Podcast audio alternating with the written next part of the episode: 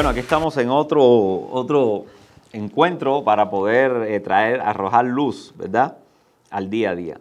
Y una de las cuestiones que más se está debatiendo hoy en día, incluso con declaraciones importantes de periódicos, es qué hacer con la vacuna. Hay toda una industria, hay todo, todo un desarrollo de método científico empujando hacia, hacia una prevención de la pandemia que tanto nos ha golpeado. Pero sin embargo hay, sectores eh, por todos lados eh, cuestionando, eh, preguntándose, arrojando sus dudas y su desconfianza en lo que la ciencia está, está ofreciendo a la humanidad. Entonces, esto nos lleva a, a una pregunta. ¿Cómo debiéramos usar lo que se nos ofrece hoy, los productos que nos ofrece la ciencia para poder proyectarnos como individuos? Espero poder, eh, que podamos tener, ofrecer lineamientos acerca de eso, pero vamos a empezar eh, primero definiendo qué es la ciencia. O sea, ¿es confiable? ¿Cuán confiable? Bueno, la ciencia es simplemente la, es el conocimiento acumulado a través de un método, un método científico, que es el método en el que eh, hay una serie de pasos que uno debe seguir, que uno debe, debe llenar, o sea, para obtener una respuesta. Ese método es confiable, sí, muy confiable porque nos ha, nos ha ayudado bastante desde, incluso desde, desde la Edad Media, la experimentación, el que, la, invención, la inventiva, la curiosidad, todo eso lo que pasa es que eh, después del Renacimiento se, se, se, establece el método como tal y desde entonces eh, nos hemos desarrollado un paso, a pasos agigantados. Digamos que en estos momentos tenemos eh, el, método científico, el método más refinado que se haya podido tener en la historia de la ciencia. No, definitivamente. Ok, o sea, si en algún momento la ciencia es confiable, durante toda su historia es hoy en día. Sí, y bueno, y con suerte mañana será más confiable. Muy interesante. Sin embargo, eh, nos estamos abocando a un nuevo periodo. Muchos se lo han definido como la posmodernidad o la post-postmodernidad. Y, uno de los elementos de, ese nuevo, de esta nueva eh, etapa del conocimiento humano, la ciencia no ocupa el mismo, no pareciera ocupar el mismo lugar o, la misma, o no se le da la misma importancia o el mismo valor que se le daba en la, en la modernidad. Hace qué sé yo, pongamos un siglo atrás. ¿Y qué te hace pensar eso? El, punto que, definíamos. O sea, eh, a, finales del, mundo moderno, nadie se le ocurriría dudar acerca de, una vacuna para combatir, eh, ¿cómo se llama?, una pandemia o un antibiótico. Sin embargo, ahora tenemos grupos, eh, tenemos discusiones acerca de si vacunarnos o no vacunarnos.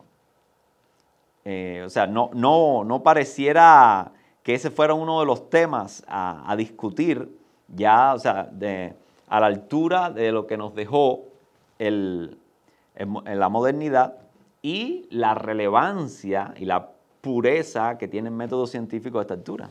Ah, bueno, pero eh, hay, hay, muchas aristas que tomar en este tema, porque, por ejemplo, o sea, lo único que ha cambiado no ha sido simplemente la, perspectiva que se tiene sobre la medicina, sino que también el acceso a la información ha, crecido, para bien o para mal, pero exponencialmente.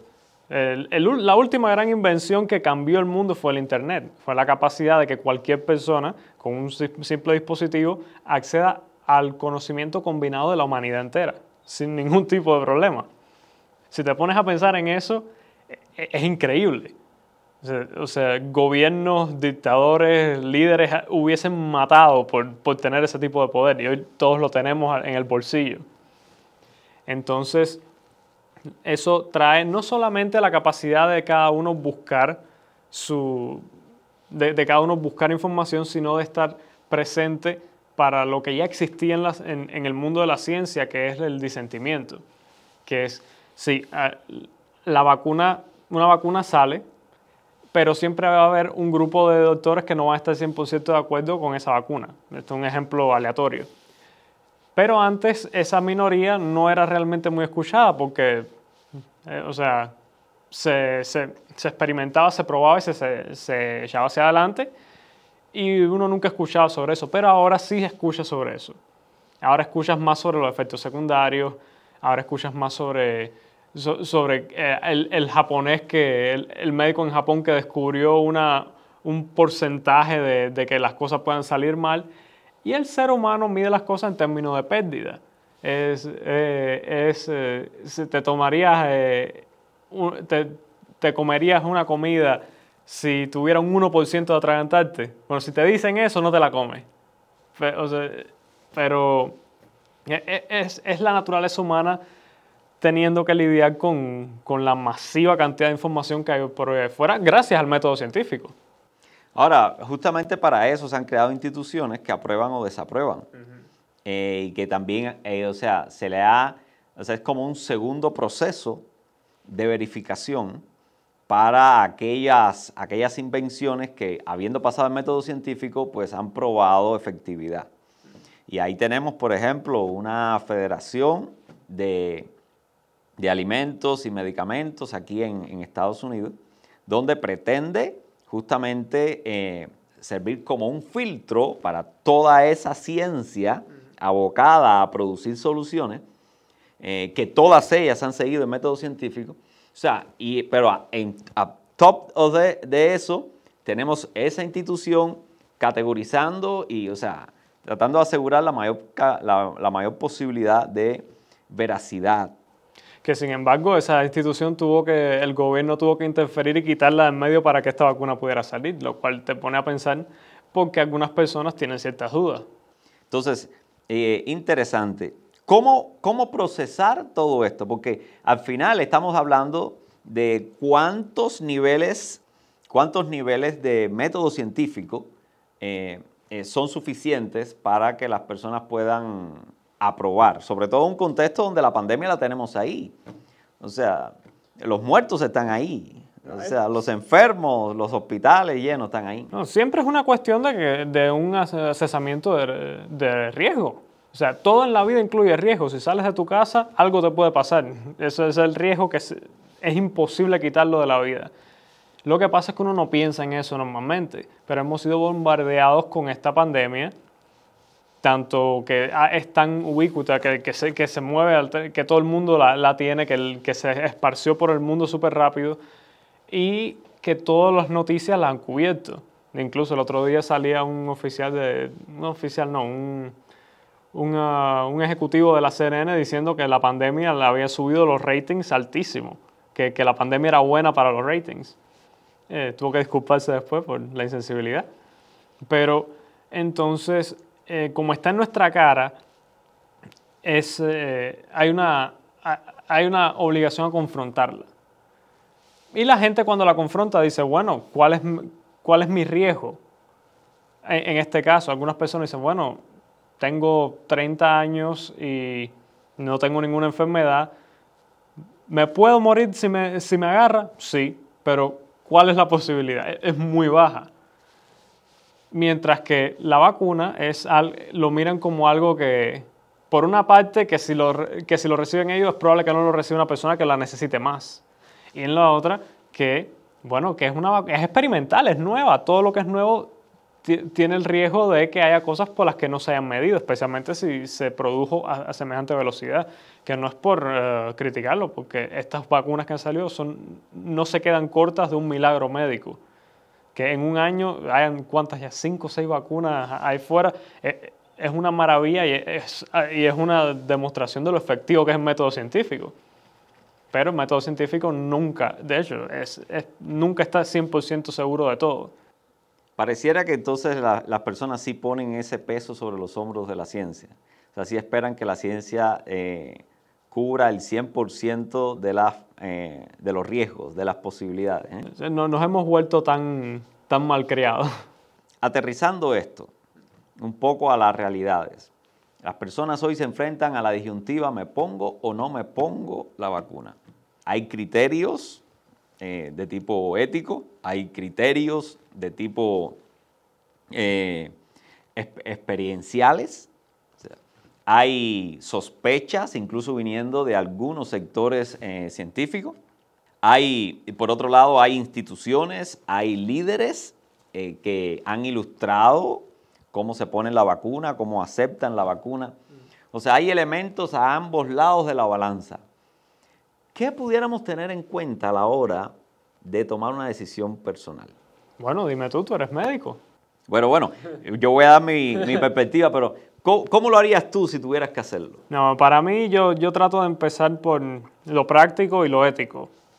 Yo, a mí me ofrecieron la vacuna por el lugar en donde yo trabajo y yo, yo no, la acepté, no por nada, sino por uno, le tengo miedo a, la, las agujas, pero dos, eh, porque en primera yo no me considero una persona en riesgo, yo eh, estudié la enfermedad, eh, busqué las formas en las cuales mantenerme lo más saludable posible. Existe la, posibilidad de que ya haya pasado la enfermedad sintomáticamente. O sea, todas esas cosas las tuve en cuenta y dije, bueno, tengo 25 años, no estoy en una edad de riesgo, pero hay personas que sí están en edad de riesgo.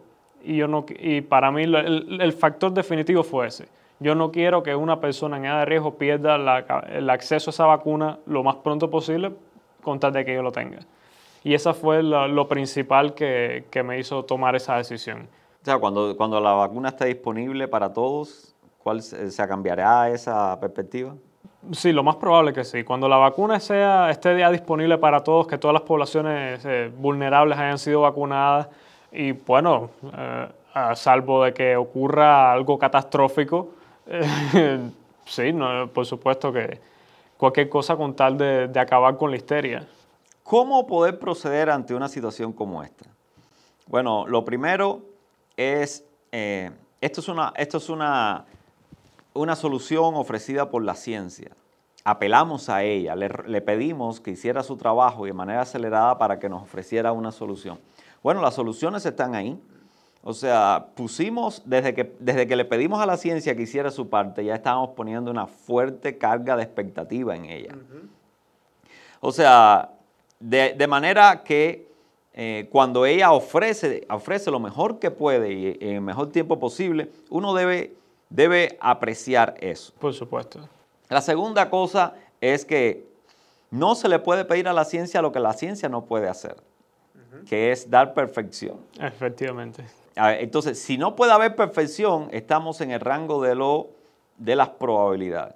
Entonces, ¿hay probabilidades de que pase lo no esperado? Bueno, sí lo hay.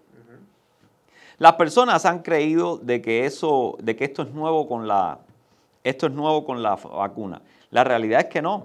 Siempre ha sido así. La, realidad es que cada medicamento tiene un por ciento de efectividad y, incluido a ello, yo no conozco un medicamento que no tenga efectos secundarios. Riesgo. Ni contraindicaciones, que son dos cosas diferentes. Bueno, es que está en la primera vez que se intentó la inoculación fue, fue, la, fue contra la viruela. Y, y, no era, y no era una medicina preparada, era literalmente era la, la viruela vacuna la que se introdujo. Y fue, un niño que se, se, volvió voluntario. La teoría de este, no me acuerdo del nombre del, del hombre que, que, lo, que descubrió ese fenómeno, que si tú te pasas la viruela vacuna, que, que no se adhiere al ADN humano de la misma forma que la viruela humana, la pasas, pero, pero tu sistema inmune desarrolla esa inmunidad y ya eres inmune a la viruela que sí te puede matar. Y cuando ese hombre pero, pero la, la, única forma de probarlo era inoculando con la viruela de las vacas y después inoculando con la viruela de verdad. y, eso, y eso era un riesgo enorme, pero es que ese ha sido siempre la, la parte de la ciencia, siempre hay riesgos. Las sociedades se van, van avanzando y todo se perfecciona. Y junto con la perfección, pues eh, de todo lo que se va haciendo, aun cuando eso no vaya a ser perfecto nunca, siempre va a, haber, siempre va a ser perfectible todo, eh, pero se va creando en, el, en, la mente humana esta idea de perfección, que es muy fácil confundirla con el 100% o, lo, o obtener algo que no sea mejorable. Yo creo que también hay una idea de proporcionalidad, porque no quiero ser insensible, pero cuando haces la comparación de la pandemia de ahora con las pandemias de antes, no es lo mismo. En, en los años 600, en 646 creo que la peste negra golpeó Europa por primera vez, mataba una de cada tres personas. En algunos lugares dos de cada tres. Eso significa que tú te levantas por la mañana y al día siguiente casi todas las personas que tú conoces están muertas. O sea, no es... Y, en, aquel momento cualquier cosa que hubiese, que hubiese, que hubiese salvado un 10% de las personas hubiese sido recibido con, con gloria. Exacto. Ahora, esta enfermedad eh, es mortal para el 0.3%, o sea, es significativo, pero aún así no es, no es, no, es el mismo nivel de, de pandemia. Y entonces, cuando como es algo tan pequeño y tan específico, creo que lo que nosotros esperamos algo igualmente sobrecogedor para ello. Sí, las expectativas de, eh, eh, sobre la ciencia son prácticamente eh, la, que esperáramos de algo perfecto y no lo es. O sea, nunca vamos a dejar de lidiar con los riesgos. Y lo que decía, los medicamentos, los que nos tomamos con mucha confianza, los que no preguntamos mucho, eh, pues sencillamente los agarramos, nos los tomamos y no preguntamos. Y muchas veces eh, nos están generando de manera continua daños colaterales para obtener un bien mejor. Ahora, no es lo que, lo que la gente pareciera estar esperando de la vacuna ahora. Cuando se dijo que la vacuna tenía entre un 90 y un 95% de efectividad, wow. O sea, eso no lo tenemos frecuentemente con, de una vacuna. No, usualmente es que 70. Es alrededor, un poquito más, 75. Pero la realidad es que se nos ha ofrecido algo... Casi que milagroso. Eh, tanto por el tiempo, tanto como, como por los resultados. Pero sin embargo, no, está, no, no hay una reacción equivalente a esa situación dentro de las personas. Es lo que, lo que, lo, que me ha llevado a traer este tema aquí a, conversación. Ahora, volviendo al punto, debiéramos entender que la ciencia se obtiene, o sea, siempre el factor riesgo es importante, o sea, va a estar ahí. Hay que hacer el trabajo personal. Y es verdad que tiene muchas aristas por las cuales analizar si me pongo o no la vacuna. Porque no aplica a todas las situaciones humanas. ¿Me entiendes? No es lo mismo que tú seas una persona mayor con riesgo, una persona mayor sin riesgo, que seas un niño eh, que en este momento está sin ir a la escuela, a que sea un niño con alguna enfermedad que sí esté yendo a la, escuela. Eh, no es lo mismo que seas una persona embarazada eh, o una persona que tiene altísimas expectativas de poder salir embarazada y ha estado luchando con el asunto y ahora está escuchando de que puede afectar el embarazo. Son cosas que todavía no, de nuevo, se hizo en, menos de un año. Hay muchas cosas que no se saben. Pero bueno, sin tener en cuenta ya la vacuna, sino jugando, jugando con el factor propio, particular. O sea, cada persona tiene que hacer una valoración propia de su condición porque la vacuna no va a cambiar, ella, ya, ella, ella va, va, a ofrecer casi siempre lo mismo para todos, pero no todos podemos recibir lo, mejor, lo mismo de ella. ¿Por qué? Porque, porque el factor humano es cambiante. Claro, o sea, la, ciencia es objetiva, pero, pero la realidad eh, tiene su elemento subjetivo. Hay personas que son alérgicas, o sea... Entonces, lo interesante es cómo, cómo lidiar con este asunto personal. O sea, ahí está la vacuna, imagínate que la pueda yo obtener. Eh, ¿Qué hacer para saber si la mejor opción para mí eh, no es si, si es bueno o es malo? Va a ser bueno, pero si es la mejor opción para mi caso. ¿Cómo proceder ahí? Yo he visto que la mayoría de la gente le pregunta a cualquiera. Yo creo, yo creo que uno debiera buscar en la consulta de al menos alguien que tenga, que ofrezca suficientes elementos asociados a, a los factores de riesgo que yo tenga. Entiéndase un médico, entiéndase eh, una, eh, un especialista con el que me he estado atendiendo, alguien, alguien que, tenga, que, tenga conocimiento no solo de vacunas, sino también de mi realidad y, y, que me pueda ayudar a tomar decisiones. Y al final, la decisión, con todo en la mesa, la tengo que tomar yo de manera personal. El otro factor es que uno tiene la tendencia a aconsejarle a los demás lo que es mejor para mí. Y entonces, yo no me voy a poner, a, así que yo te aconsejo que no te la ponga. Entonces, ve, eh, detrás de todo eso está, la cuestión fácil de, grupo. Hagamos esto y la sensación de que al no hacerlo yo solo, pues, eh, ¿cómo se llama? Tengo la, tengo, tengo aquella impresión de que, de que lo estoy haciendo bien. O si me pasa algo, pues no me va a pasar a mí solo. Pero parar eso e incentivar que, que aun cuando yo haya decidido que debo vacunarme o que no debo vacunarme, cuando alguien me pregunte, puedo decirle, haga usted su propia, eh, su propia, su propio ajuste. Yo te puedo dar mi, todo lo que llega desde mi perspectiva, pero hasta ahí. Hay otro asunto. La verdad es que la vacuna es reciente y no hay suficiente tiempo para ver lo que tiene que ver con las consecuencias a largo plazo. Esa es otra historia. Y en estos momentos eh, hay muchos, muchas instituciones investigando eh, recibiendo, o sea, se han creado muchas vías de, eh, para que la gente pueda llamar por teléfono a, eso, a esos centros científicos y ellos están coleccionando tan rápido como puede cualquier tipo de reacción adversa. ¿Has escuchado algo de eso? No, la verdad que no, no sé mucho sobre eso, pero la realidad es que todavía estamos en una fase semi-experimental. O sea, sabemos que a corto plazo hace lo que se supone que tiene que hacer pero el futuro es incierto. Así es. Ahora, como quiera que sea, el panorama es positivo. Eh, los que están con riesgo se han vacunado y obviamente con, un riesgo aparte la vacuna adiciona, adiciona beneficios.